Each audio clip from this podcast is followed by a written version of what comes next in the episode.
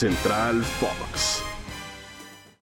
¿Qué tal? Muy buenos días amigos que nos escuchan a través de Spotify en este podcast que preparamos con mucho cariño y entusiasmo para todos ustedes hablando de lo que más nos gusta que es el deporte. Hoy nos acompaña, me acompaña Ricardo García Ochoa, la voz del deporte. Mi nombre es María Fernanda Mora y es un placer llevarles este pequeño resumen informativo, Ricardo. Y ahora adopto un ah, tono un poco más serio porque lamentablemente nos toca hablar de noticias tristes.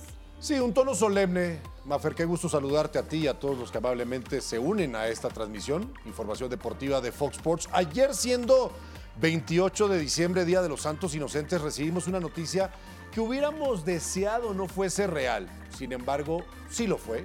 Se nos adelanta en el camino a los 85 años una leyenda, un hombre que es un ícono del fútbol americano, John Madden, que tuvo una época gloriosa como head coach de los Raiders de Oakland, llevándolos a ganar el Super Bowl 11, 32-14 en contra de los Vikings de Minnesota, primer campeonato de la NFL para la franquicia negro y plata, y que tuvo una ilustre carrera porque como head coach Maffer logró entre aquellos entrenadores en toda la historia de la NFL que han sumado 100 o más victorias el mejor porcentaje de juegos ganados.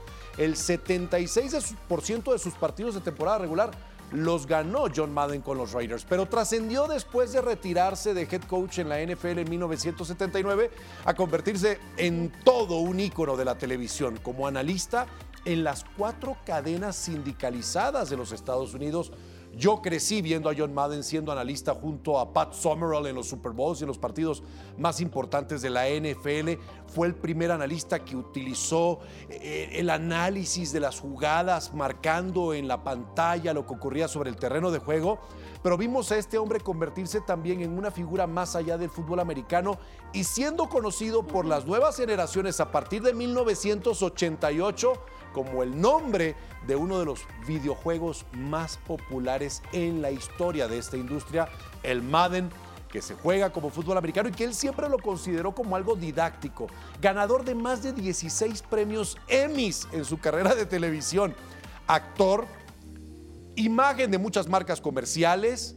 Sin duda alguna, John Madden deja una huella imborrable siendo entronizado al Salón de la Fama en 2006. Extraordinaria carrera que inició a los 32 años como head coach, en ese momento el más joven en la historia de la NFL, pero que dio paso, y algo muy importante para todos los aficionados al fútbol americano en México, a un hombre como Tom Flores, que ganó dos Super Bowls con los Raiders, con la base que Madden dejó, siendo Flores coach asistente de John Madden en ese Super Bowl 11 y que hoy en día podemos con orgullo decir tenemos a un mexicano en el Salón de la Fama del Fútbol Americano Profesional en Tom Flores, head coach de los Raiders de Oakland y de Los Ángeles en esos Super Bowls 15 y 18.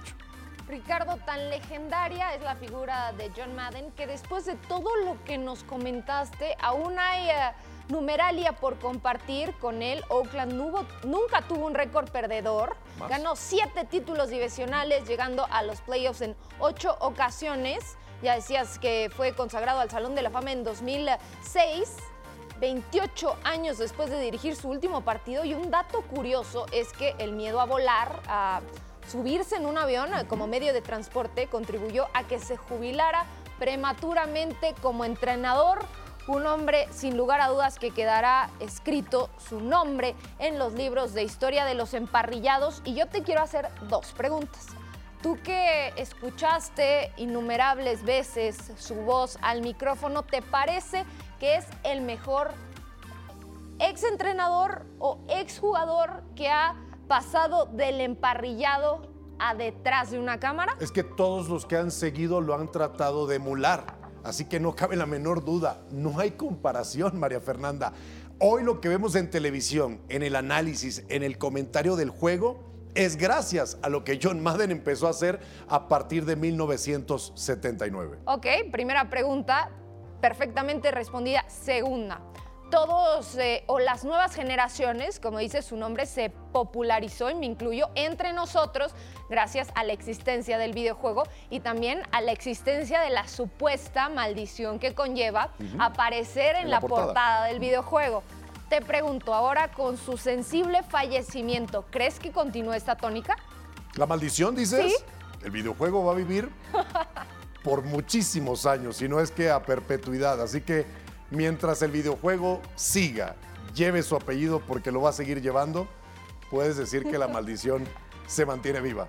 Qué complicado entonces para los jugadores querer, por una parte, figurar en la portada de uno de los videojuegos más famosos del mundo, por otra, sabemos que los deportistas son cabaleros, decir, mejor que no me toque estar ahí porque una estar época. algunos meses. Hay algunos que se han librado de la maldición. Pero bueno, llegamos al final de esta emisión de la información deportiva de Fox Sports a través de Spotify, agradeciéndoles a todos su amable sintonía en nombre de María Fernanda Mora y todo el equipo de producción. Soy Ricardo García Ochoa. Gracias, pásenla bien, cuídense mucho y que tengan felices fiestas.